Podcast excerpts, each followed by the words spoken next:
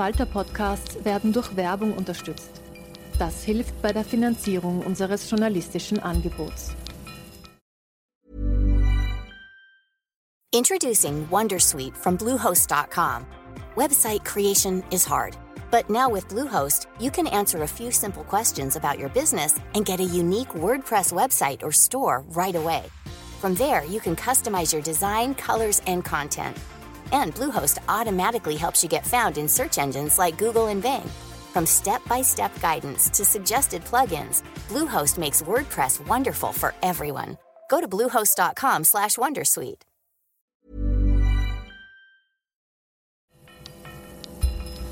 Falter Radio, der Podcast mit Raimund Löw.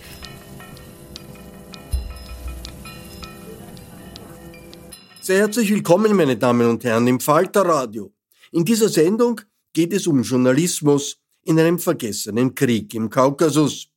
2020 hat Aserbaidschan den verfeindeten Nachbarn Armenien in einem blutigen Krieg um die umstrittene Region Bergkarabach besiegt. Es gab tausende Tote. Durch Vermittlung Russlands, das die Schutzmacht Armeniens ist, herrscht seither ein brüchiger Waffenstillstand. Um Bergkarabach ist in den vergangenen Jahrzehnten wiederholt gekämpft worden. Völkerrechtlich gehört die Region zur Republik Aserbaidschan. Kontrolliert wurde das Gebiet seit dem Ende der Sowjetunion von Armenien.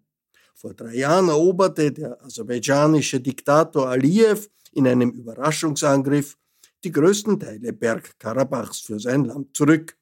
Für das kleine Armenien war der verlorene Krieg eine existenzielle Katastrophe. Die Erinnerung an den Völkermord von 1915 ist in Armenien immer präsent. Sie bekommt jetzt neuerliche Aktualität.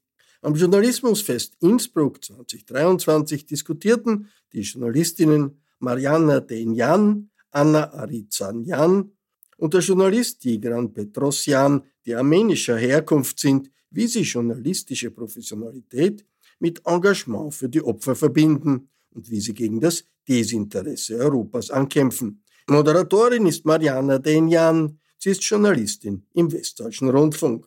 Anna Adrizian ist Journalistin bei T-Online in Berlin und Tigran Petrosyan, der als erster zu Wort kommt, schreibt für die Taz in Berlin. Äh, seit zehn Jahren wohne ich in Berlin, davor in Armenien und dann habe ich natürlich sofort die schöne Stadt entdeckt. Guck mal, die großen Berge, wie schön ist das? Und ich habe vor, einmal hochzugehen. Aber der erste Gedanke kommt, diese Berge sind friedlich. Und dann sollte ich keine Angst haben, wenn ich hochgehe, damit zum Beispiel ich muss nicht erschossen werden. Und auch gestern wurden auch aus den Bergen erschossen, ein Todsoldat, vier Verletzte, Teil, ein paar Dörfer sind evakuiert. Und dann dachte ich, okay, ist das ein Thema für die deutschsprachigen Medien beziehungsweise für deutsche Medien? Leider nein. Die Redaktion warten auf mehr Toten. Wenn dann 100 wären, also vier Toten, ist egal, aber wenn es, sage ich, 50 Toten, dann können wir zum Beispiel eine Nachricht schreiben und wenn die Toten mehr werden, dann rufen sie mich an, sagen, kannst du was liefern? Also das sollte ich sagen, das ist die Realität und damit müssen wir umgehen. Ja, um das nochmal, um alle ins Boot zu holen, es hat gestern und auch Heute hat es Berichte gegeben, dass es Angriffe auf armenisches Territorium gegeben hat seitens Aserbaidschan. Und das meinst du eben, ne? Das ist ja dieses klassische Richtig. Dilemma bei Auslandsberichterstattung auch, dass erstmal es zynisch gesagt eine gewisse Anzahl von Toten geben muss, bis sich deutschsprachige Medien dafür interessieren. Anna, welche Erfahrungen hast du denn so mit dem Interesse in deutschen Redaktionen gemacht für Armenien? Ja, ich habe ähnliche Erfahrungen gemacht wie Digidan auch. Ähm, ich meine, du bist Freiberufler, ich war bis jetzt immer festangestellt, aber die Erfahrungen ähneln sich dann doch auch sehr.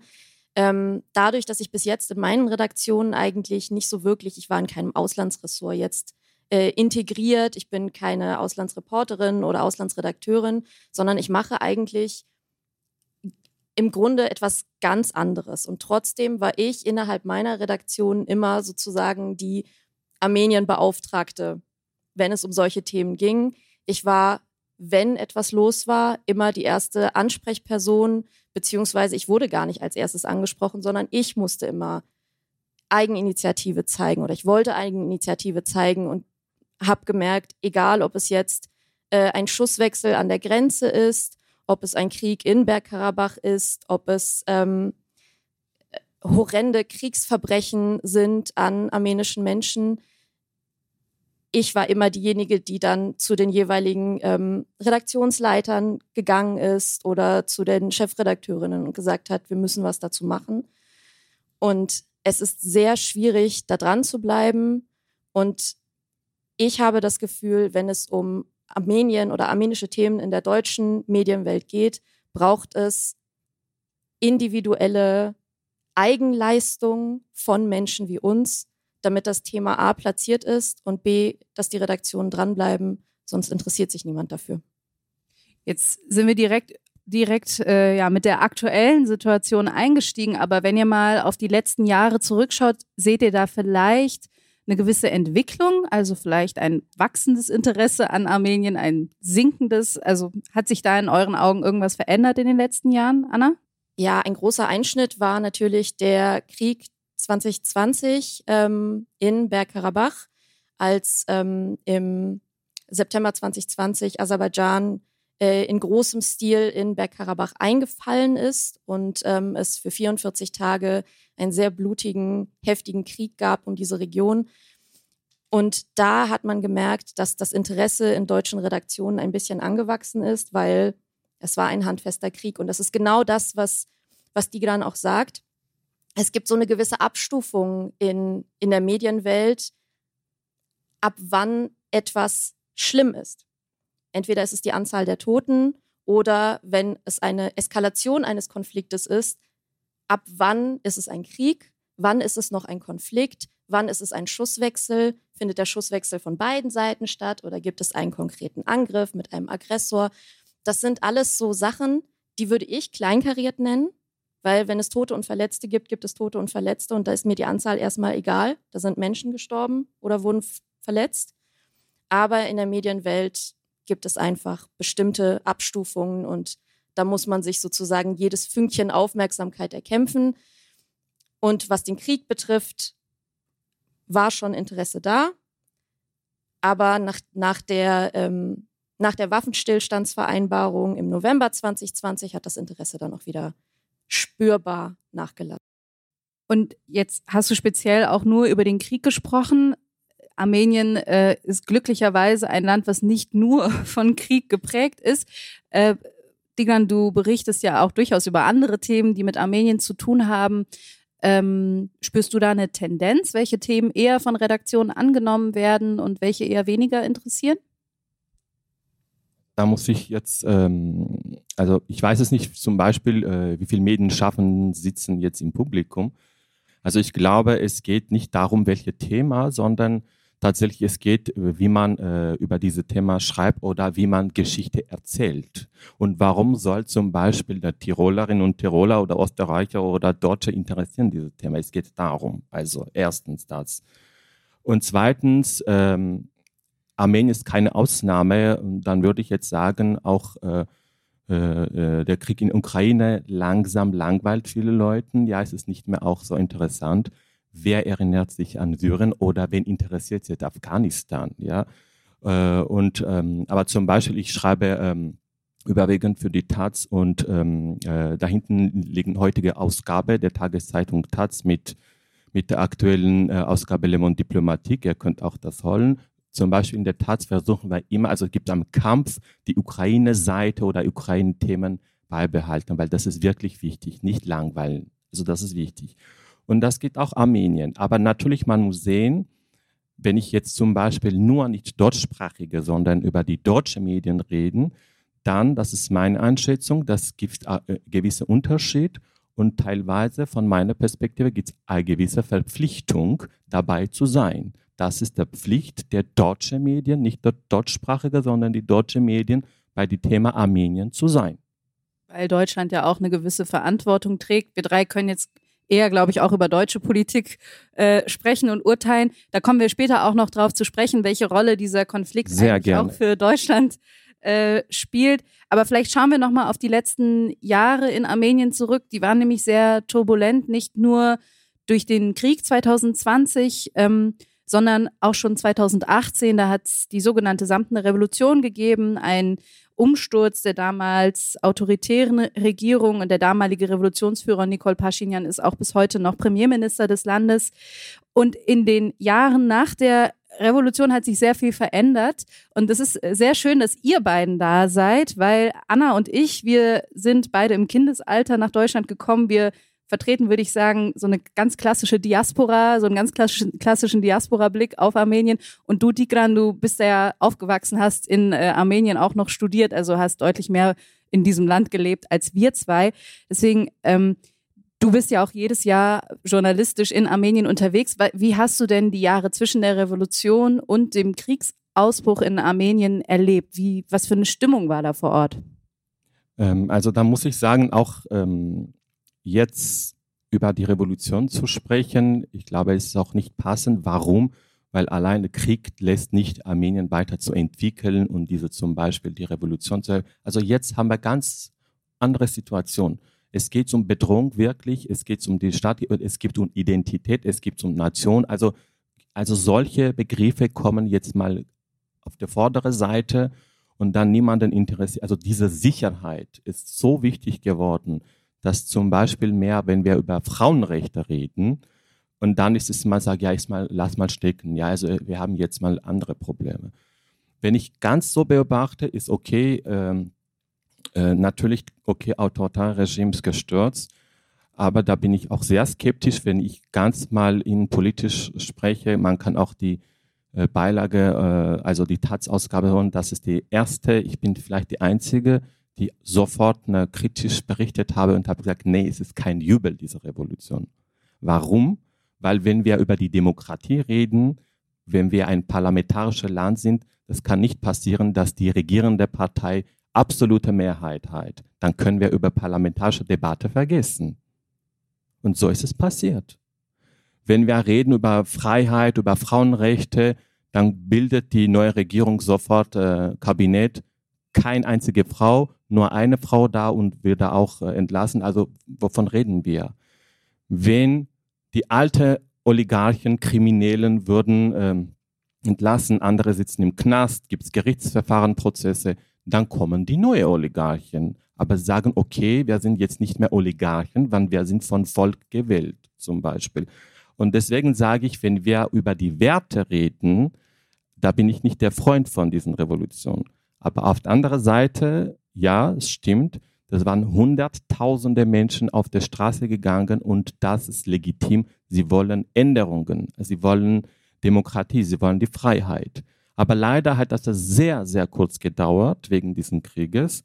Und natürlich jetzt, äh, Armenien hat eine andere Prioritäten beziehungsweise andere Probleme. Deswegen, ähm, genau, deswegen über Remo äh, Demokratisierung, Revolution spricht keiner im Land. Das finde ich auch schade. Ja, absolut. Worauf ich hinaus wollte, ist natürlich, dass diese, dieser Machtumsturz auch die Stimmung in der Gesellschaft sehr aufgewühlt hat und dass dann ein Krieg in dem Zustand natürlich wahrscheinlich noch katastrophaler ist, als wenn es, äh, als wenn die gesellschaftliche Situation, die politische Situation etwas stabiler gewesen wäre. Aber Anna, wie hast du sozusagen aus Diaspora-Perspektive, du sprichst jetzt für 10 Millionen ArmenierInnen im Ausland, äh, nein, kleiner Scherz an der Stelle, aber wie hast du denn diese Zeit äh, während und auch nach der Revolution wahrgenommen? Aus Diaspora-Perspektive ähm, sah alles, was 2018 passierte im Zuge der Revolution, natürlich erstmal super euphorisch aus. Ne? Also gerade auch aus, aus europäischer Perspektive, aus westeuropäischer Perspektive auch das, was man in der doch sehr kargen Berichterstattung in den deutschsprachigen Medien mitbekommen hat. Man hatte das Gefühl, okay, da ändert sich jetzt einfach grundlegend alles. So, also da ist jetzt, da ist jetzt ein, da, da kommt ein Mensch an die Macht, der wurde vom Volk sozusagen äh, hoch, hochgewählt, hochgeputscht, könnte man ja fast sagen. Ähm, und er vertritt das Volk. Und äh, natürlich waren die Ansprüche dann sehr hoch, auch aus Diaspora-Perspektive. Und ich glaube, was, was wir in der Diaspora dann doch recht schnell mitbekommen haben, ist, wie schnell dann die Ernüchterung eingesetzt hat. Ne? Und die anfängliche Euphorie und diese anfängliche Einheit, die man erstmal so gebildet hat in der Freude darüber, ja, jetzt ändert sich ganz, ganz viel.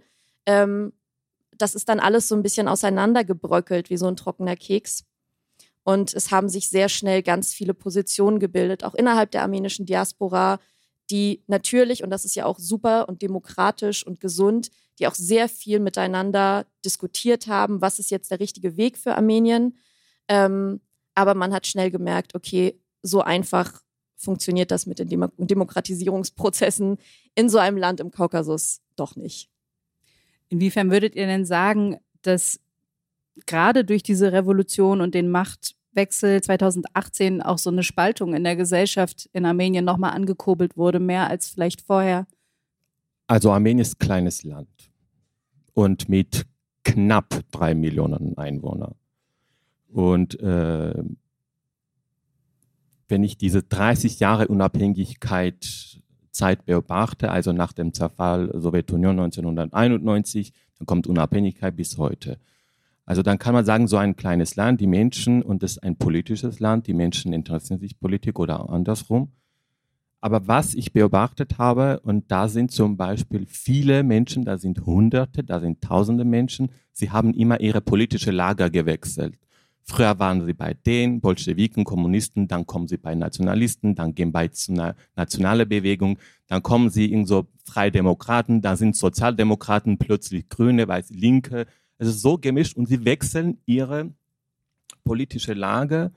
Wo gibt's Interesse? Weil das ist auch natürlich mit äh, Korruption und Bestechung zusammengebunden sind. Und deswegen, wenn ich sage Euphorie, wenn die Menschen so ihre äh, politische Lager wechseln, dann gibt es keine, mh, hm, keine so ähm, äh, Ideologie, sondern es ist okay, was heute passt.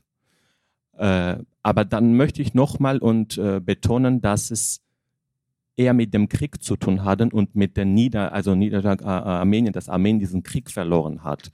Eher ist es Widerstand kommt wegen dieses Krieges und nicht wegen diesen politischen Spaltungen. Weil die Leute, die diese Regierung unterstützt hatten und bis jetzt unterstützen. Sie sind enttäuscht wegen der Niederlage Armeniens.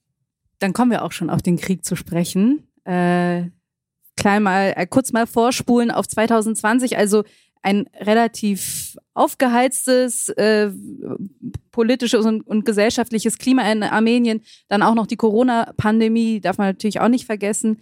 Und dann äh, folgte im September 2020 der Krieg in Bergradabach. Dieser Krieg hat eine sehr, sehr lange Vorgeschichte. Wenn ich die jetzt ausführlich hier erzählen würde, dann ähm, wären die anderthalb Stunden rum, würde ich sagen, ums wirklich sehr verkürzt einmal zusammenzufassen. Die Geschichte geht zurück bis ins frühe 20. Jahrhundert. Damals hat eine Moskauer Kommission das überwiegend von ArmenierInnen bewohnte Bergradabach der Sowjetrepublik Aserbaidschan äh, zugeordnet, sozusagen. Und äh, das hat den Menschen, die dort gelebt haben, nicht so gepasst. Kleiner äh, Zeitsprung in die 80er Jahre. Äh, es kam zu einer Unabhängigkeitsbewegung, es kam zu äh, ersten Kämpfen, es kam zu Pogromen in Bergradabach und schließlich dann von 1992 bis 94 zum ersten Bergradabach-Krieg mit Zehntausenden Toten. Dieser Krieg fiel zugunsten Armeniens aus und dann gab es eben 2020 den zweiten Bergradabach-Krieg von September bis November, 44 Tage und diesmal konnte Aserbaidschan ganz große Gebiete einnehmen, auch wieder mit vielen Tausenden Toten. Ähm, Diglan, als du am 27. September 2020 äh, von dem Angriff erfahren hast. Hat dich das überrascht oder hat sich das eigentlich die Zeit vorher schon angekündigt? Introducing Wondersuite from Bluehost.com. Website creation is hard, but now with Bluehost, you can answer a few simple questions about your business and get a unique WordPress website or store right away. From there, you can customize your design, colors, and content And Bluehost automatically helps you get found in search engines like Google and Bing. From step-by-step guidance to suggested plugins, Bluehost makes WordPress wonderful for everyone. Go to bluehost.com/wondersuite. Hat mich nicht überrascht, weil äh, heutzutage auch, also ich glaube, das ist ein Reflex, äh, wenn man äh, auch mit diesen Themen arbeitet, aber auch, äh, wenn man so eine armenische Perspektive Und es ist so, so ich bin auch groß geworden. Immer Eskalation an der Grenze, immer Tote, aber ich habe nicht damit gerechnet, dass so weitergeht. Aber zum Beispiel, dieser Reflex habe ich heutzutage, wenn ich aufstehe, sofort die Nachrichten oder äh, dann sehe ich, okay, gibt es wie viele Toten, welche Dörfer, also das ist irgend so ein Reflex geworden, das ist ein Krankheit sozusagen, aber ich habe damit nicht gerechnet, dass wirklich dass es so weit gehen könnte. Anna, wie war das für dich? Überrascht war ich auch nicht. Ähm, es hat sich tatsächlich angekündigt und ähm, Menschen, die die Entwicklung bis dahin, auch gerade in den, in den Wochen vorher, vor Kriegsausbruch mitbekommen haben, die sich auch ähm, in armenischen Medien oder Medien äh, aus dem Kaukasus informiert haben, haben wirklich gemerkt, Aserbaidschan bereitet da etwas sehr, sehr Großes vor. Ähm, es gab Truppenbewegungen an der Grenze, es gab eine Verschärfung in der Propaganda, in der Rhetorik ähm, äh, Aserbaidschans, also der, der offiziellen sozusagen ähm, Kommunikationswege. Aber dass es derart eskaliert, also wirklich in dieser ähm, Heftigkeit, ich glaube, so richtig damit gerechnet habe ich nicht. Ähm, aber es war schon das Gefühl da, irgendwas wird passieren. Aber wie groß das ist, ich glaube, so richtig fassen konnten es tatsächlich nur wenige. Ähm, und letztlich war es dann so, dass in diesen Tagen des, des Angriffes eigentlich Menschen, sei es in Armenien oder in der Diaspora, nur damit beschäftigt waren, zu schauen, wie heftig ist es tatsächlich, wie weit reichen diese Angriffe und ist nur, ich sage wirklich nur in Anführungsstrichen, nur Bergkarabach betroffen, was ja nochmal, also das ist ja eine eigene Region, eine selbsternannte unabhängige Republik. Oder ist es das Kernland Armenien, eine völkerrechtlich anerkannte Republik und wird das auch angegriffen, weil das wäre nochmal eine weitere Eskalationsstufe gewesen. Und das, das hat halt einfach die meisten armenischen Menschen dann beschäftigt, was dann passiert.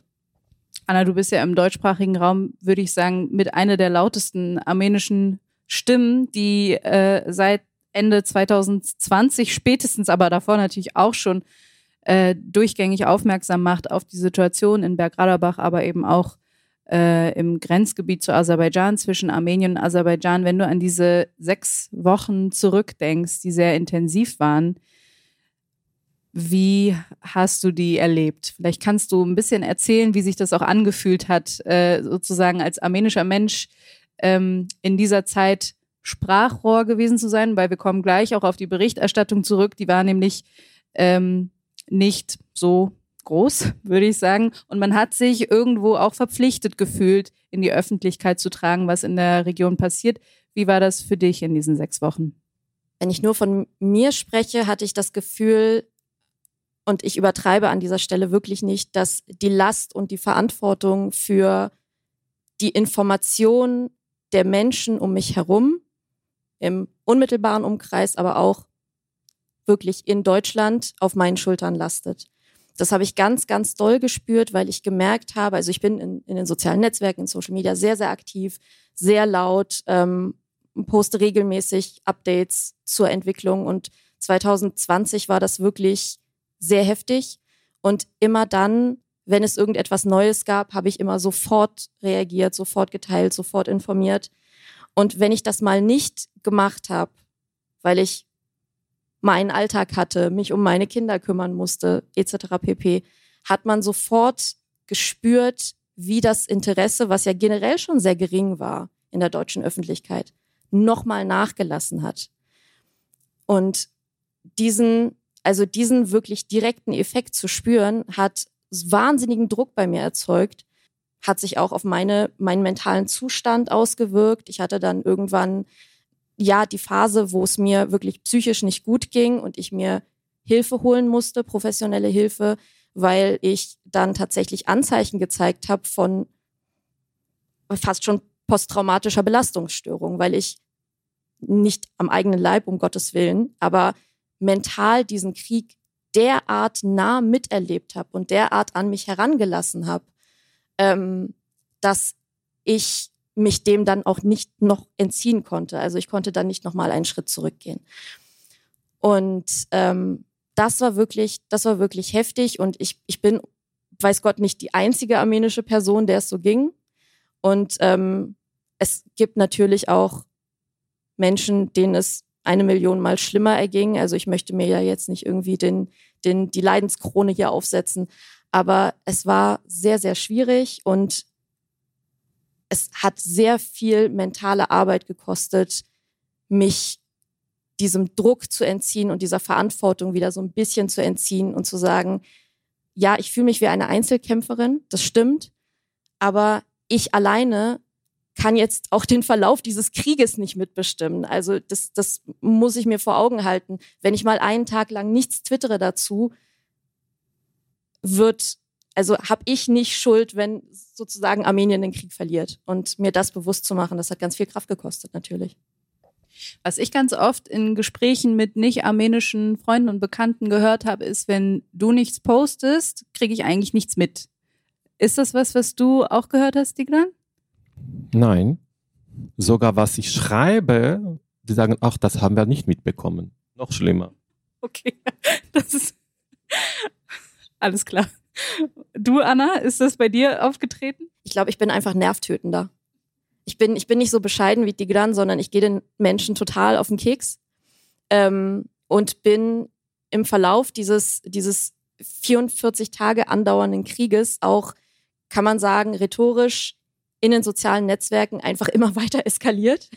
bin, habe immer aggressiver auch geschrieben, gepostet weil ich das Gefühl hatte, ich, ich spreche gegen eine Wand. Also ich, ich, ich spreche ins Vakuum, niemand hört mich, ich schreie mir die Seele aus dem Leib, dass sozusagen meine Heimat, mein Volk, mein Land ähm, angegriffen werden und keiner interessiert sich dafür. Und das kann doch nicht sein. Und das hat mich nach einer Weile so aufgeregt, dass ich wirklich sehr, sehr ungehalten geworden bin, was auch dazu geführt hat und wahrscheinlich kommen wir thematisch dann auch noch mal dazu. Ich bin ja Journalistin, ich arbeite in der Medienwelt und ich habe irgendwann auch sehr deutlich und sehr direkt und sehr laut auch meine eigene Branche kritisiert und bin mit ihnen sehr hart ins Gericht gegangen, was die Berichterstattung zu genau diesem Krieg oder auch dem, dem Konflikt ähm, angeht, weil ich einfach gemerkt habe, wie schlimme journalistische Fehler gemacht wurden und was das für, für Auswirkungen hat. Und das hat dann wiederum dazu geführt, dass ähm, Menschen, die mir zum Beispiel, also Kolleginnen und Kollegen, die mir dann auf Twitter oder Instagram oder sowas gefolgt sind, denen wurde das dann so unangenehm, dass sie mir dann irgendwann nicht mehr gefolgt sind. Ähm, aber das war mir dann einfach in dem Moment egal. Ja, dann können wir eigentlich direkt auch äh, auf die Berichterstattung über diesen Krieg zu sprechen kommen. Ihr beide habt über die Situation äh, in Bergradabach, über den Krieg berichtet, aber wart natürlich nicht die einzigen. Es gab ähm, Agenturberichte, die dann von verschiedenen Medienhäusern übernommen wurden. Ist vielleicht auch an der Stelle, wenn so wenige JournalistInnen hier vor Ort sind, kann man das einmal auch nochmal erklären. Äh, Nachrichtenagenturen haben dann ein deutlich größeres KorrespondentInnen-Netzwerk als ähm, einzelne Redaktionen. Und in den Redaktionen ist es schon so ein gewisses Vertrauensverhältnis zu dem, was jetzt von Reuters oder dpa oder AFP oder etc. reinkommt an äh, Nachrichtenmeldungen im Agenturticker. Das ist etwas, dem wir vertrauen können. Im Zweifel vergleicht man dann auch noch die Meldungen verschiedener Agenturen, kommen da ähnliche Informationen durch, äh, dann übernehmen wir das so. Und das ist, allein das ist ja schon manchmal problematisch, weil natürlich auch KorrespondentInnen von Nachrichtenagenturen Fehler machen können. Habt ihr da Beispiele für, die euch in Erinnerung geblieben sind, was Wording angeht oder ähnliches? Anna, du zuerst. Ich habe, ähm, ich werde jetzt nicht viele Beispiele bringen, sonst sitzen wir morgen noch hier. Aber ich habe ähm, sowohl in, in Wortmeldungen, also in, in Nachrichtentextmeldungen, immer mal wieder Fehler gefunden, sei es bei DPA oder AFP oder was es sonst an Nachrichtenagenturen gab. Und was mir auch aufgefallen ist, ist zum Beispiel, dass es bei Bildunterschriften von Fotos aus der Kriegsregion auch eklatante Fehler gab. Ich erinnere mich, in den ersten Kriegstagen gab es ein Foto von einem verletzten Kind, einem verletzten armenischen Kind in Bergkarabach in Stepanakert, der im Krankenhaus behandelt wurde. Das war so ein kleiner Junge und sein, ich glaube, Opa saß mit am Bett im Krankenhaus und hat ihm die Hand gehalten und der Junge war von Kopf bis Fuß ähm, eingewickelt in Verbandszeug. Und dieses Foto kam, glaube ich, über DPA. Und die Bildunterschrift der DPA war ähm, bei Kämpfen äh, in der Region Bergkarabach ist ähm, ein aserbaidschanisches Kind verletzt worden. Und das war, ich glaube, am ersten oder zweiten Kriegstag. Und so wie das angefangen hat, so ging es eigentlich die ganzen sechs Wochen weiter. Es gab immer wieder fehlerhafte Texte, fehlerhafte Bildunterschriften, nicht ausreichend recherchierte Hintergrundinformationen. Also es gibt immer verschiedene Kategorien von Texten von Nachrichtenagenturen, nur so als Hintergrund für diejenigen, die sich in der Branche nicht so auskennen. Es gibt zum Beispiel kurze Meldungen, das ist ein, maximal zwei Absätze. Ähm, und dann gibt es Hintergrundtexte, also mit ein bisschen mehr Hintergrundinformationen, mit Kontext. Und gerade diese Hintergrundtexte haben vor Fehlern gestrotzt. Und das ist doch eigentlich das, worauf sich Redaktionen verlassen. Gerade Menschen in Auslandsressorts, die sich in bestimmten Regionen auch gar nicht so richtig auskennen, kann ja auch niemand. Ich kann mich nicht auf der ganzen Welt auskennen und tiefe Einblicke in jeden, jeden Konflikt haben. Und dann muss ich mich darauf verlassen, dass wenn ich einen Hintergrundtext von DPA bekomme über den Konflikt um Bergkarabach, dass diese Fakten stimmen. Und die stimmten teilweise nicht. Oder ein anderes Beispiel, was wirklich ganz, ganz oft vorgekommen ist, ist ähm, dieser, dieser er sagte, sie sagte Journalismus. Also diese, dieses ähm, Gleichsetzen von verschiedenen Parteien in einem Konflikt, was ihre ähm, Zuverlässigkeit als Quelle betrifft, was ihren Wahrheitsgehalt betrifft. Ähm, es wurde teilweise die Autokratie Aserbaidschan und ihre offiziellen Aussagen in ihrer Glaubwürdigkeit in diesen Nachrichtenmeldungen gleichgesetzt zu dem, was eine parlamentarische Demokratie Armenien sagt. Während Aussagen von der aserbaidschanischen Führung, dem Diktator Aliyev, sehr, sehr leicht als zum Beispiel Lügen verifiziert werden können. Das kann man sehr, sehr leicht rausfinden. Und das wurde nicht gemacht. Und das war wirklich, wirklich dramatisch, gerade in diesen Kriegstagen ja, diese Einordnung hat einfach nicht stattgefunden. Man, selbst wenn man die Aussagen zitiert, hätte man ja trotzdem noch einordnende Worte dazu finden können. Und das ist aber nicht ein Problem, was nur Armenien betrifft. Das ist auch etwas, was viele JournalistInnen äh, momentan mit der Berichterstattung über die Revolution im Iran kritisieren, dass die Aussagen des Regimes dort teilweise eins zu eins zitiert werden, ohne diese einzuordnen. Im äh, Krieg in der Ukraine funktioniert das mittlerweile etwas besser, ist mein Eindruck, dass dort äh, Aussagen äh, der russischen Regierung zumindest ähm, hinterfragt werden. Diglan, hast du noch Erinnerungen an ähm, äh, Agenturmeldungen oder Fehler, die dir in Erinnerung geblieben sind, was zum Beispiel auch das Wording angeht oder das Framing zum Beispiel? Das, klar, ich kann auch mehrere Beispiele bringen, aber die Frage ist, was machen wir mit diesem Beispiel? Und da, wenn ich jetzt ein paar Beispiele nenne, was bringt das, wenn ich das weiter sage? Die Frage ist, Warum ist es so eigentlich? Es ist zufälligerweise, okay, kann man sagen, was du jetzt gesagt hast, okay, Iran und so, Fehler, wie das Ganze ist. Es geht um Medienkompetenz und Mediennutzung. Also wir als Mediennutzer gucken wir das oder hören wir Beitrag, lesen wir, aber wir müssen nicht jetzt jeden Satz zu prüfen. Die Frage ist, warum passiert so?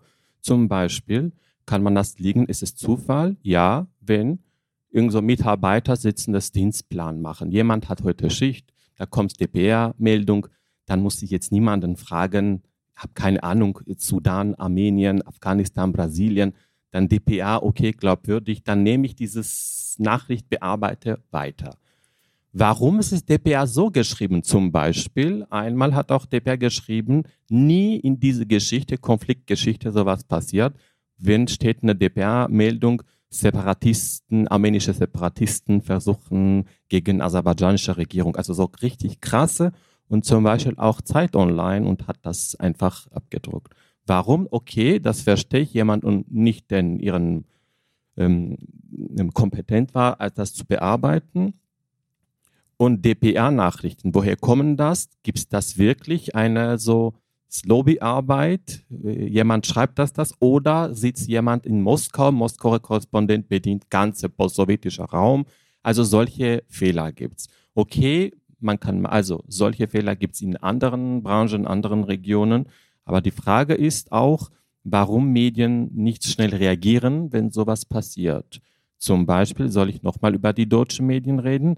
Die sind sehr vorsichtig. Und auch die letzte, wir reden jetzt nicht über Bergkarabach-Krieg, sondern aktuellen Krieg. Jetzt zum Beispiel, ich habe auch den Angst, dann morgen wieder eskaliert. Und dann, es geht nicht um Bergkarabach, sondern Süden, Westen, Armenien, wie die äh, Baku-Regime sagt, es auch die Hauptstadt Jerewan gehört zu Armenien. Und jetzt mit der Türkei, Aserbaidschan. Aserbaidschan, Entschuldigung, mit der Türkei versuchen das auch eine Korridor, äh, so Landeskorridor zu schaffen.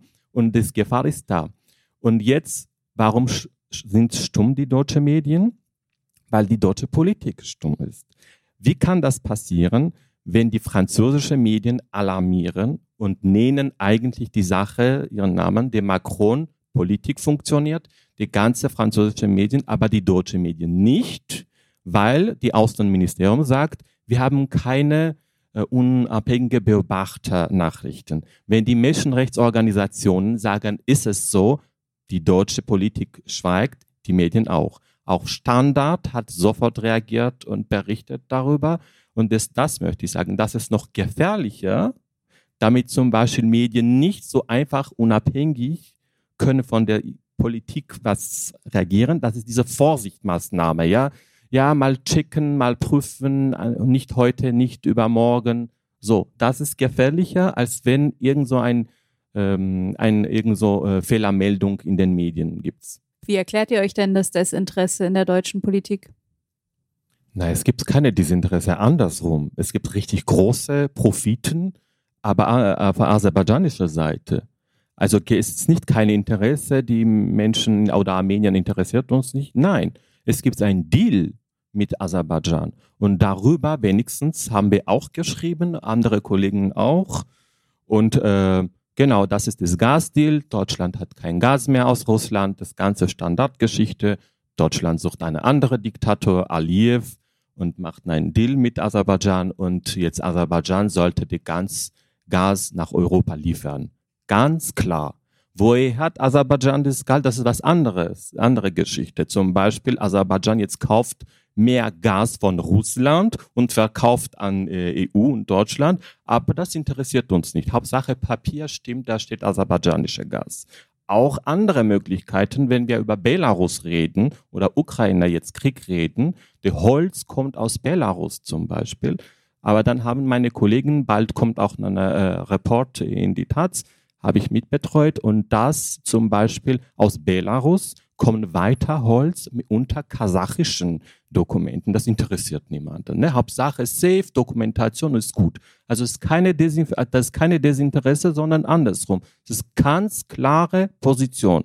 Wir brauchen EU, Deutschland, Berlin braucht Aserbaidschan und deswegen gibt es ein grünes Licht indirekt. Damit macht die Augen zu, was der Aserbaidschan, das ist der Preis. Kommen wir nochmal auf die äh, Berichterstattung über den Konflikt und auch über den Krieg zu sprechen. Stichwort journalistische Distanz. Ähm, auch eine Diskussion, die oft aufkommt, wenn Menschen mit armenischem Background über Armenien berichten, aber auch wenn Menschen mit iranischem Background über den Iran berichten. Also auch nicht, das ist rein für ArmenierInnen vorbehalten. Ähm, wurde euch in den letzten Jahren speziell, wenn es auch um den Krieg ging, ähm, vorgeworfen, dass ihr einseitig berichten würdet oder dass ihr nicht unparteiisch sein könntet, Tigran? Von wem? Seitens der Redaktion. Auf keinen Fall. Da muss ich sagen, da bleibe ich professionell, auch meine Redaktion, da sie wissen, was ich schreibe. Die Redaktion, die für den ich schreibe, sie unterstützen mich. Warum? Nicht, dass ich äh, schöne Augen habe, armenische, sondern weil ich wirklich gut recherchiere, weil ich richtig auf Quellen basiert, dann ich liefere richtige Informationen und meine Quellen stimmt. Deswegen, beziehungsweise auch die Tat steht hinter mir und sagt, okay, wenn da untersteht Petrosian, wir unterstützen diese Position. Und auch zum Beispiel anders, wenn zum Beispiel auf aserbaidschanischer Seite natürlich auch aserbaidschanische Botschafter oder Community oder heutzutage, also während dieses Kriegs, bekomme ich immer so Hass-E-Mails von äh, türkischen Nationalisten. Okay, ich ignoriere das. Und auch wenn ähm, in diesem Intervall wurde eine Recherche gemacht, Google, wer ist Tigran Petrosyan? Mein Name steht die zweite Stelle in der gesamten Zeitung. Ich bin den meist gegoogelte, zweitgegoogelte Journalist. Und ich dachte, wie bitte? Also es gibt andere Themen und äh, das ist damit verbunden, dann wirklich diese Communities haben so enorm recherchiert, wer ich bin, warum ich schreibe. Sie haben Briefe geschrieben, einseitig, das kann etc. und so. Das ist was anderes. Aber was die Redaktionen machen, das, das, das, das ist was anderes. Mhm. Anna, hast du Erfahrungen damit gemacht, so, so einen Vorwurf erhalten zu haben? Von redaktioneller Seite nicht. Ähm, auch ich habe wunderbare Kolleginnen und Kollegen, die mir und meinen Recherchefähigkeiten und meinem journalistischen Handwerk hundertprozentig vertrauen. Was ich aber gemerkt habe, ist, wie bewusst sich Redaktionen sind. Und da geht es nicht nur um eine ganz bestimmte Redaktion, sondern um einfach die komplette Medienwelt. Sie sind sich der Außenwirkung bewusst. Sie wissen ganz genau, dass das einen ganz eindeutigen Effekt hat, wenn unter einer ähm, einer Reportage, einem Bericht, einer Meldung über Armenien ein armenischer Autorinnenname steht. Sie wissen, was das für einen Effekt auf die Leserschaft hat ähm, und die möglichen Vorwürfe, die dann seitens der Leserschaft aufkommen könnten.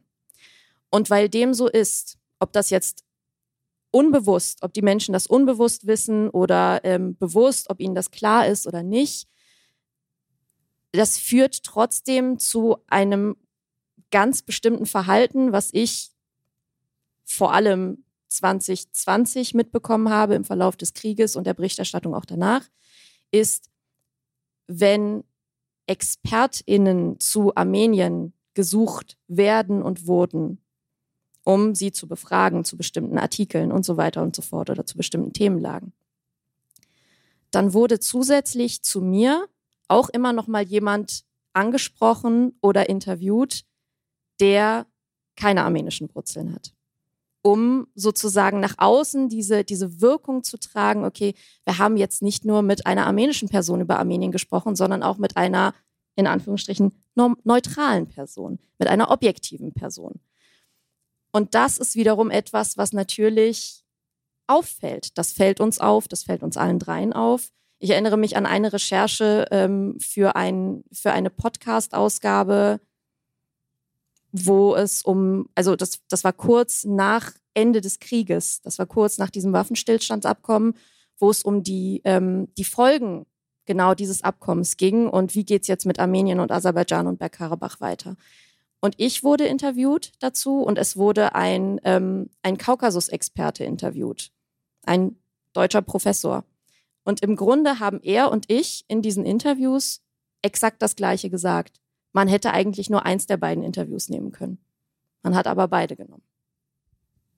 Ja, es ist ein zweischneidiges Schwert. Ne? Also ähm, wird die Expertise zugeschrieben, aber gleichzeitig immer leicht unterstellt, man äh, wäre parteiisch. Äh, kommen wir mal auf die Zeit nach dem Krieg zu sprechen, langsam ins Hier und Jetzt. Ähm, Im November 2020 wurde ein Waffenstillstandsabkommen unterzeichnet. Das bedeutet aber lange nicht, dass Ruhe eingekehrt ist in die Region. Anna hat es gerade erläutert. Ich würde sagen, eine der größten Eskalationen hat letzten September stattgefunden ähm, mit Angriffen auf völkerrechtlich anerkannten armenischem Territorium. Eigentlich auch zynisch, dass man das immer wieder noch betonen muss, äh, nach dem Motto, diese Angriffe sind jetzt wirklich äh, legitim oder wirklich zu verurteilen. Aber das ist ein anderes Thema. Jetzt aktuell tatsächlich heute vor fünf Monaten, am 12. Dezember, wurde die einzige Zugangsstraße ähm, nach Bergradabach blockiert, der sogenannte Latschin-Korridor. Ähm, da wurden angebliche UmweltaktivistInnen zunächst einmal platziert, wobei eigentlich recht klar ist, dass das ja, Menschen sind vom aserbaidschanischen Regime, die dorthin gestellt wurden, um die Straße eben zu blockieren. Das bedeutet, seit dem äh, 12. Dezember haben die Menschen in Bergradabach kaum Zugang eigentlich zu Lebensmitteln, lebensnotwendigen Medikamenten. Es wurden zwischendurch auch ähm, vom Roten Kreuz, soweit ich weiß, Fahrzeuge durchgelassen. Das ist aber mittlerweile auch nicht mehr der Fall, weil am 23.04. Ähm, das Regime in Aserbaidschan an dieser Stelle auch einen Kontrollpunkt aufgestellt hat. Diglan, du bist ja 2020, meine ich, ähm, nach dem Krieg für eine Reportage diesen Latschin-Korridor einmal entlang gefahren. Vielleicht kannst du einmal beschreiben, was das für eine Route ist, wie man sich das da überhaupt vorstellen muss. Also das ist das Straße, wie Armenien verbindet mit Bergkarabach. So, also auf, auf den Bergen und so Tal geht es dahin. Und das ist jetzt gesperrt. Und als ich da war, da waren schon die russischen Truppen gegangen. Mit den russischen Truppen bin ich aus Berlin dahin geflogen. Und dann waren Sturzpunkte acht Kontrollpunkte, teilweise nur armenisch, dann nur die Russen da waren oder Aserbaidschaner war dann. Okay, dann mal ein bisschen Schock und es ist Anfang, aber jetzt kann man doch auch vergessen, weil wir haben jetzt andere Situationen, das ist völlig aserbaidschanisch kontrolliert. Ja, ich stelle immer wieder die Frage, okay, was machen wir eigentlich? Ja, das ist immer die Frage, die Menschen, man kann sagen, okay, das hat mit uns nichts zu tun, etc. Aber so, also wenn man über ja, ist ja gut, ja, die Opfer, Armenier und etc., ja, schön und so, weiter gucken. Okay, wir wollen weiter gucken. Was, was sollen wir machen? Und wenn man nicht über diesen verantwortlich redet, okay, Europäer, ja, genau so war, war vor, also 1915 Genozid. Genau das war, ich sage, ich will jetzt nicht über den Völkermord reden, aber genau so war es das. Genau die ganze Botschafter, die Theologen, Missionäre haben die Europäer gewarnt. Es wird Armenier deportiert, Massaker und so. Was haben die Europäer gemacht? Augen zu, weil sie wollen Türkei unterstützen. Genau so ist es heute passiert. Damals auch die ganze, die deutsche Botschafter und Österreicher haben das gesagt, gewarnt. Heutzutage Dokumentationen gibt es darüber, ja, alles Archiv ist da. Die Menschen wurden umgebracht. Auch nicht nur Armenier, die Assyrer, die Griechen. Und das ist jetzt, jetzt wieder passiert. Die heutzutage die große Genozidorganisation in den USA, die Genozidforscher warnen, es kann in Bergkarabach jetzt nochmal richtig ein Genozid passieren. Also wie soll man nochmal warnen? Oder wen soll man nochmal warnen? Also entweder man nimmt diese Verantwortung oder nicht. Gibt keine jetzt hin und her. Ja, dieser Mechanismus ist äh, definitiv derselbe wie 1915, nämlich dass unter anderem auch Deutschland aus eigenen Interessen äh, eben darauf verzichtet zu intervenieren. Und Deutschland hat ja auch eine historische Verantwortung, was Armenien angeht. Anna, magst du das vielleicht einmal näher erläutern? Ja, also um um es ganz kurz zu machen, sonst würde das hier zeitlich den Rahmen sprengen. Deutschland, damals das Deutsche Kaiserreich äh, zu dem Zeitpunkt, war ähm, während des Genozids an den Armeniern 1915 nicht nur Mitwisser an diesen Verbrechen, sondern teilweise auch Mittäter. Deutsche Generäle, deutsche Offiziere, deutsche Befehlshaber waren im Osmanischen Reich damals eingesetzt, haben Befehlsgewalt über türkische, über osmanische Truppen gehabt, haben Teile der Logistik kontrolliert und organisiert, zum Beispiel die Eisenbahn, die Bagdadbahn, die damals frisch gebaut war. Das war in deutscher Hand und mithilfe der Bagdadbahn wurden massenweise armenische Menschen deportiert und in die Wüste geschickt. Ähm, es gab Tötungsbefehle, ausgesprochen und dokumentiert, schriftlich niedergeschrieben von deutschen Offizieren. Tötungsbefehle, armenische Menschen müssen umgebracht werden. Diese Mittäterschaft wurde 2016 im Rahmen der Bundestagsrevolution in Deutschland anerkannt, als auch der Deutsche Bundestag den Genozid als solchen anerkannt hat. Und im Zuge dieser Bundestagsrevolution 2016, 101 Jahre nach Beginn des Genozids, hat auch ähm, fast einstimmig der Deutsche Bundestag gesagt, ja, wir Deutschen haben als ähm, Erbe des Deutschen Kaiserreichs, die Bundesrepublik Deutschland hat ein, äh, eine riesige Verantwortung gegenüber armenischen Menschen und wir müssen in Zukunft sicherstellen, dass so etwas nicht nochmal passiert.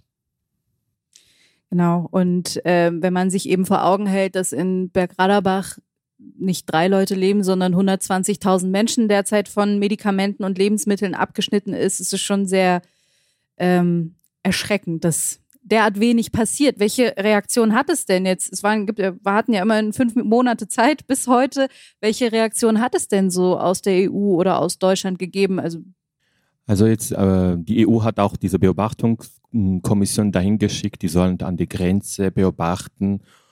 Äh, sie machen das und dann zum Beispiel im Europaparlament wurde richtig, äh, also einzelne Abgeordnete äh, haben kritisiert und teilweise es gibt auch Stimmen aus, äh, aus Deutscher Bundestag, die so, also einzelne Stimmen, die sagen, ja stimmt, wir müssen was unternehmen. Und sie kritisieren. Aber ich mag diesen, also mein Deutsch ist nicht so äh, schick, aber einfach, wenn die Politiker sagen, wir kritisieren. Das was.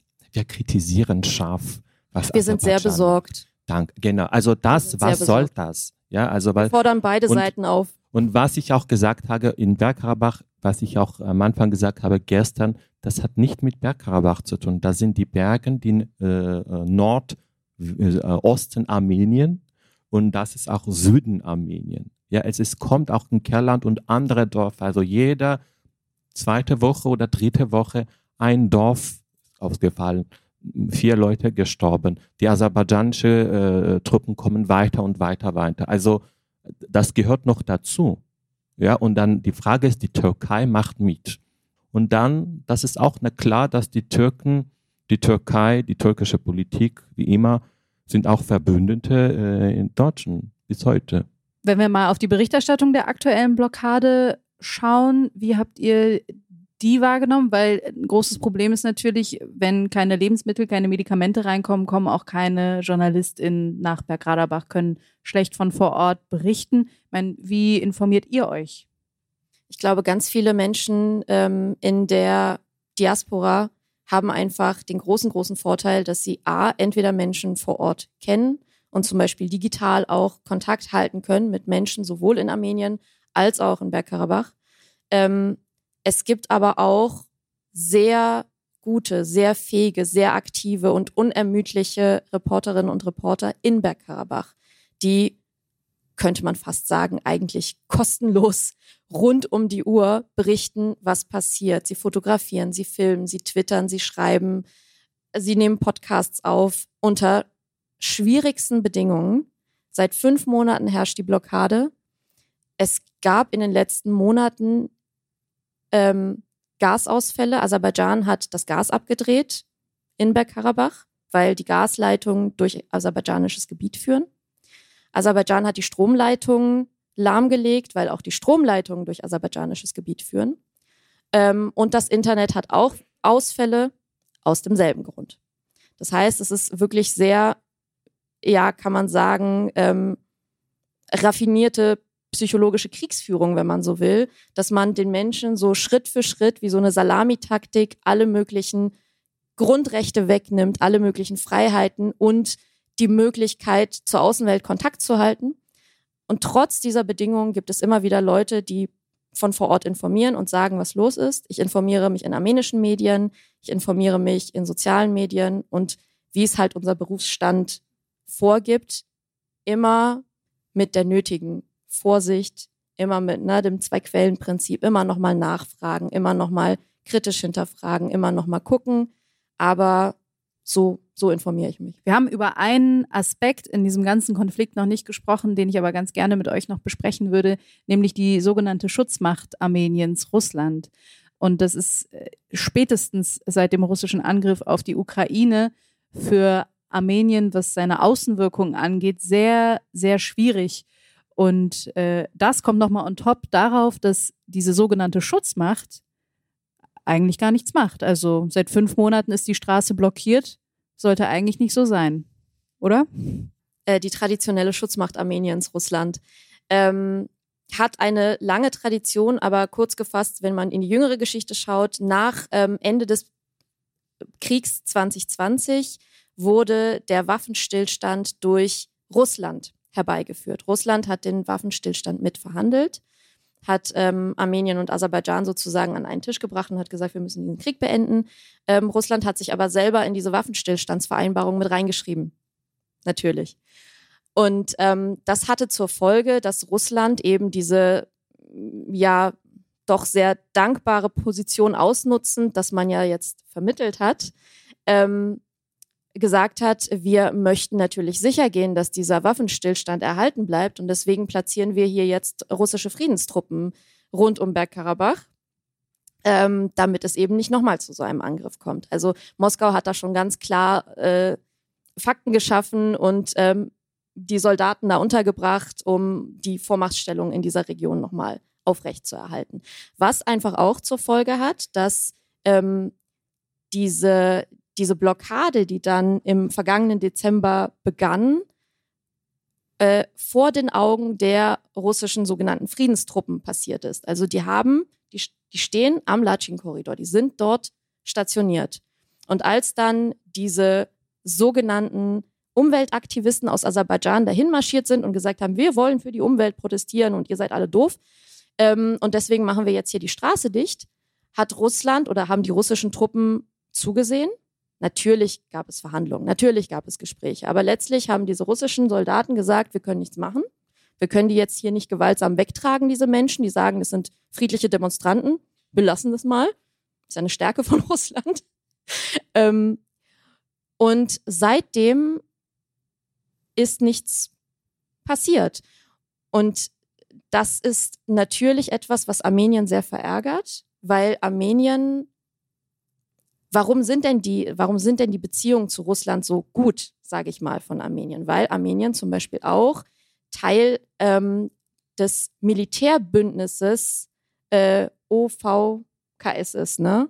So, so nennt sich das auf Englisch CSTO. Also man könnte sagen, die Ost-NATO. Das ist das Militärbündnis von Russland. Armenien ist mit dabei, ähm, Kasachstan ist dabei, Tadschikistan ist dabei und so weiter.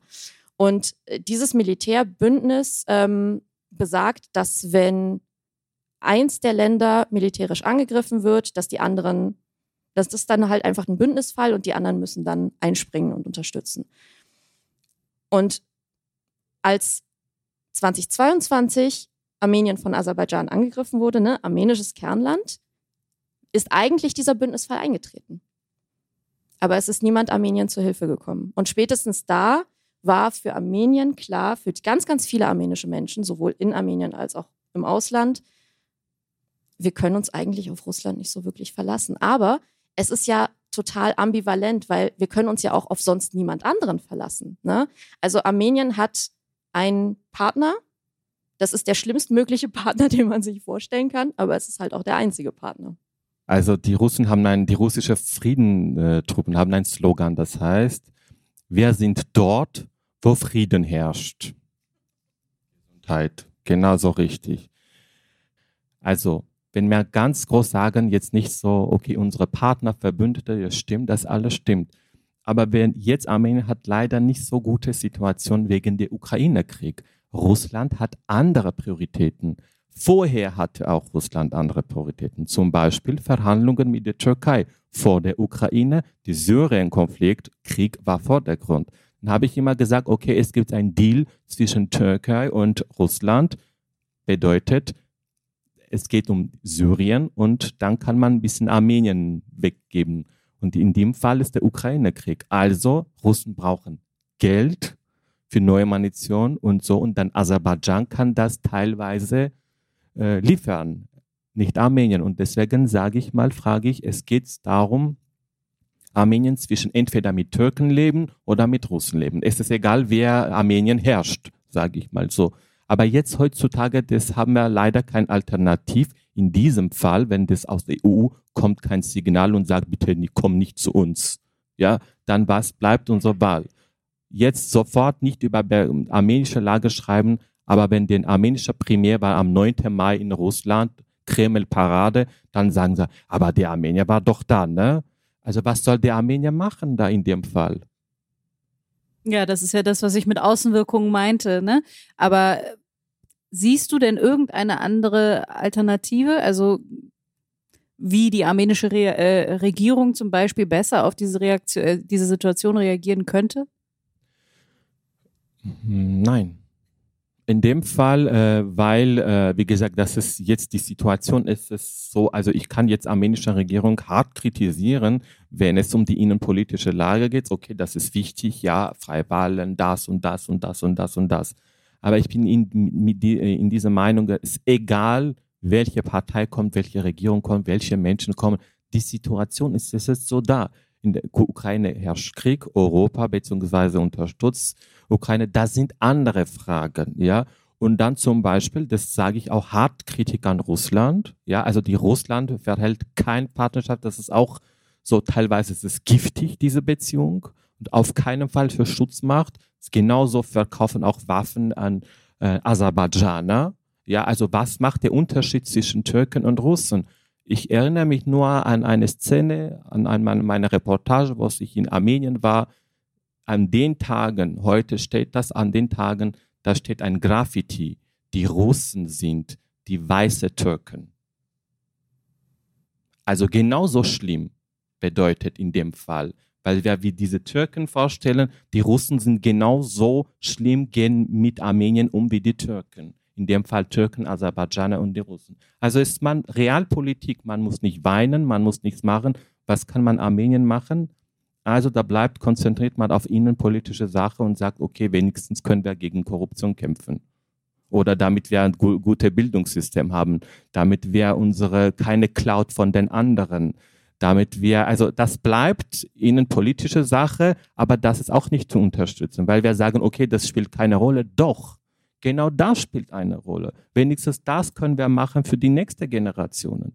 Zum Beispiel, welche Generation jetzt in der Schule, was lernen sie in der Bildungssystem? Welche Krankenhaus, Krankenhäuser haben wir? Kindergarten, das ganze Erziehung, Bildung, nationalistisch denken, liberal etc. Da sind die wichtigen Fragen für morgen. Aber der Kritikpunkt geht auch, wie gesagt, an Westen, weil die Frage ist, okay, ganze Euphorie, weil wir gesagt haben, Armenien unterstützen Demokratisierungsprozesse, ja, das sage ich auch christliche Land, das sind christliche Werte und das, es geht nicht um muslimische christliche Konflikte im Bergkarabach, nicht falsch verstanden, aber natürlich Armenien ist auch mit den Europa verbunden.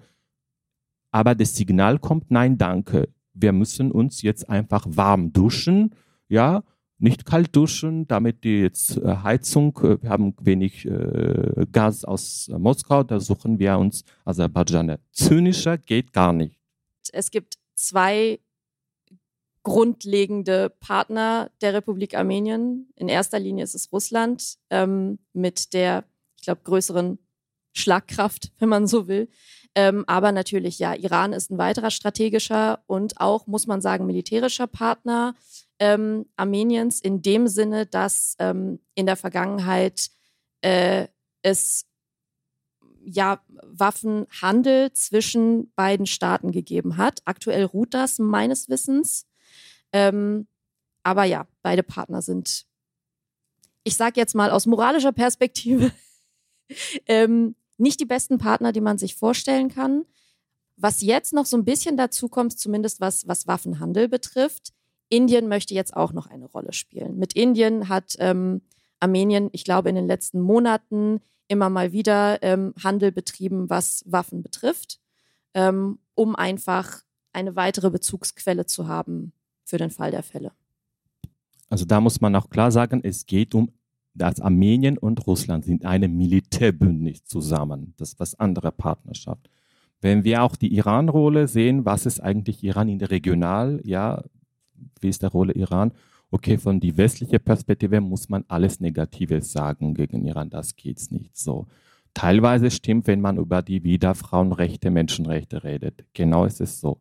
Aber wenn ich mal aus Teheran-Perspektive, man sieht, Teheran hat keine Interesse in diesem Konflikt, in diesem Krieg. Teheran hat keine Interesse, damit die Grenze sich ändern, weil mit armenischer Grenze ist auch, sogar, äh, auch Iran ist äh, stärker und stabiler, als wenn zum Beispiel diese Grenze würden aserbaidschanisch kontrolliert. Warum? Da gibt es andere Gründe, beziehungsweise die ganze nördliche Teil sind die aserbaidschanische ethnische Aserbaidschaner. Das Wort allein Aserbaidschan, ich möchte jetzt nicht weiter darüber reden. Es gibt Konflikte zwischen zwei Schiiten, aserbaidschanische und iranische. Und es gibt auch, Aserbaidschan träumt immer weiter, dass die iranischen Gebiete auch sollten mal zu Aserbaidschan gehören und Türkei unterstützt Aserbaidschan dabei. Deswegen die Haltung von Iran ist neutral, aber Iran hat keine politische Interesse, irgendeine Grenzeänderungen in diesem Konflikt zu eskalieren. Und natürlich, das als, als äh, äh, so regionale Macht steht gegenüber der Türkei. Das war immer so. Also die beiden sind in Südkaukasus involviert. Ja, und deswegen, also das sind auch Konkurrenten. Deswegen kann sein, dass, warum ist es auch Iran, Armenien oder die Beziehungen sind gut funktionieren. Auf der anderen Seite, wenn wir über Iran reden, dann muss man auch das sagen dass zum Beispiel auch die westliche Interesse ist in diesem Krieg, damit sie versuchen, mehr Gebiete an zum Beispiel Interesse an Aserbaidschan geben oder Aserbaidschan zu stärken. Und das passiert alles gegenüber Iran. Es ist nicht zufälligerweise, dass die USA-Botschaft, die größte in der Region, befindet sich in Armenien. Warum? Weil sie können ein bisschen Iran mehr und näher beobachten.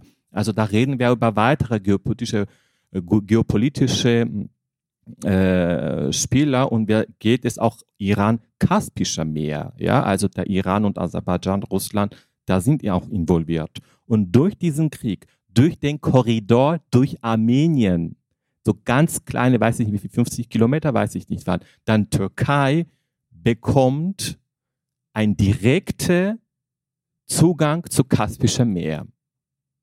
Und deswegen sage ich mal, es geht jetzt nicht nur um die samtene Revolution und äh, über Kindergarten in Armenien oder Demokratie etc., weil das ist richtig jetzt groß, große Sache.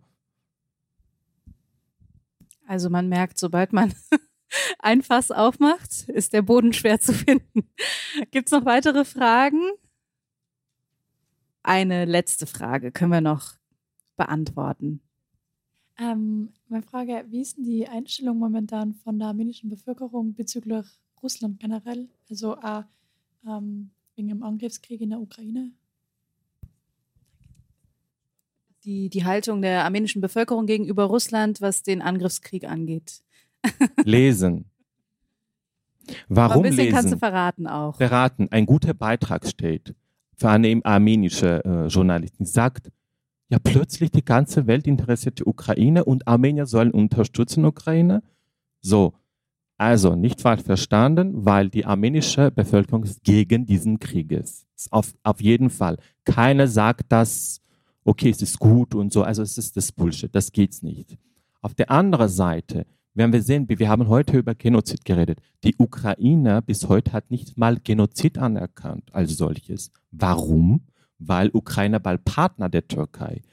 Ukraine jahrelang hat Waffen an Aserbaidschan geliefert gegen Armenien. Und heutzutage in diesem Krieg Ukraine, die hohe offiziellen Generalen, die Militärkommando sagen, das steht auch in diesem Buch, Sie können auch die andere Beiträge prüfen. Sie sagen, wir brauchen zweite Front gegen Russland. Armenien passt mach mal weiter der Krieg, liefere mit den Türkei, mit den Waffen, damit das zweite Front im Kaukasus geöffnet wird, damit die Ukrainer können zum Beispiel nachschlagen. Das kommt aus Kiew, diese politische Statement. Also, also solche Sachen, man muss beobachten und deswegen die beide auch nicht die Politik, sondern auch die Menschen. Heutzutage gibt es mehr Russen in Armenien, Flüchtlinge als die Ukraine, aber viele Ukrainer sind auch in Armenien auf der menschlichen Bevölkerungsebene ist es klar, aber keine unterstützt diesen Krieg. Anna, du möchtest noch was ergänzen? Ich würde gerne was ergänzen.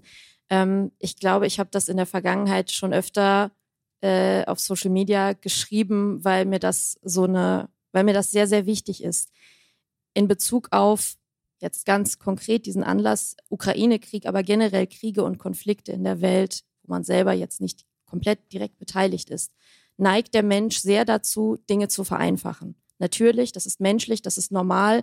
Man möchte komplizierte Sachen einfach erklärt haben, um sie zu erfassen, um sie zu begreifen und um sie dann bewerten zu können, um sich eine Meinung zu bilden. Hab überhaupt nichts gegen, gegen diesen Vorgang. Das Problem dabei ist, Menschen neigen dazu, es sich zu einfach zu machen. Und sie sehen so Kriege und Konflikte, wie sie jetzt gerade in der Welt herrschen, Ukraine, jetzt aber auch Armenien, Aserbaidschan, Bergkarabach. Sie sehen das so ein bisschen wie so Hollywood-Filme oder James Bond-Filme. Ne? Es gibt die Bösen und es gibt die Guten. Das ist auch so eine Frage, die mir immer mal wieder gestellt worden ist. Hier im Armenien-Aserbaidschan-Konflikt, wer sind denn jetzt eigentlich die Bösen?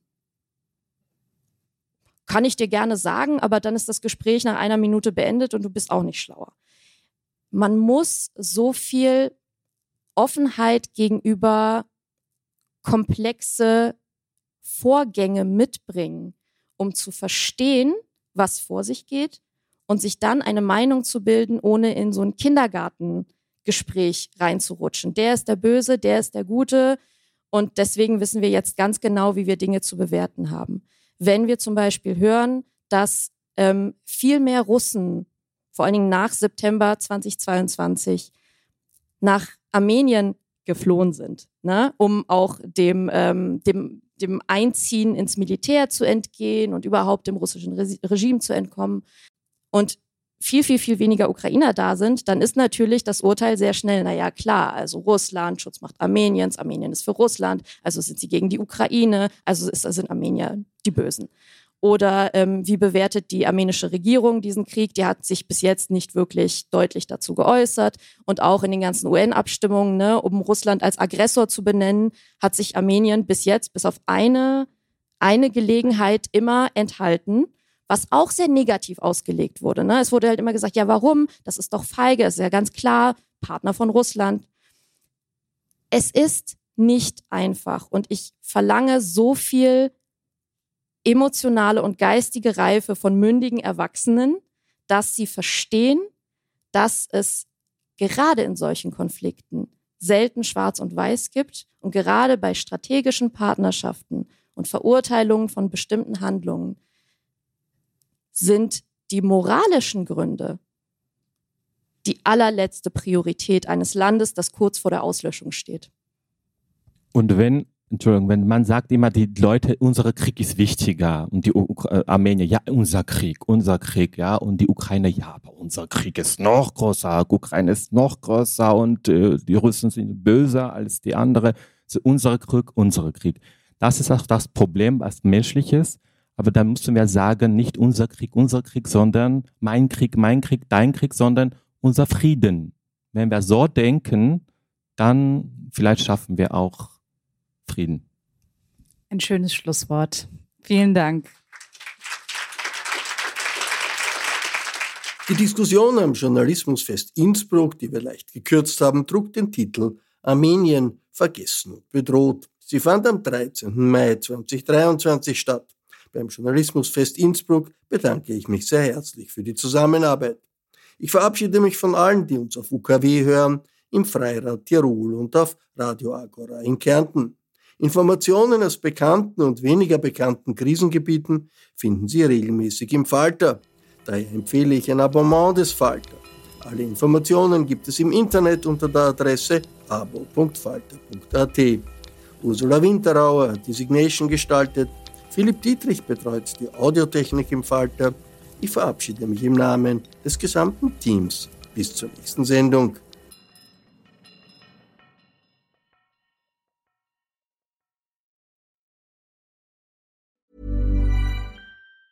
Tired of ads barging into your favorite news podcasts? Good news. Ad-free listening is available on Amazon Music for all the music plus top podcasts included with your Prime membership. Stay up to date on everything newsworthy by downloading the Amazon Music app for free or go to amazon.com slash news ad free. That's amazon.com slash news ad free to catch up on the latest episodes without the ads. This message comes from BOF sponsor eBay. You'll know real when you get it it'll say eBay Authenticity Guarantee. And you'll feel it. Maybe it's a head turning handbag, a watch that says it all, jewelry that makes you look like the gem, or sneakers and streetwear so fresh every step feels fly. eBay gets it. So look for the blue check mark next to that thing you love and be confident that every inch, stitch, sole, and logo is checked by experts. With eBay Authenticity Guarantee, you can trust that feeling of real is always in reach. Ensure your next purchase is the real deal. Visit eBay.com for terms.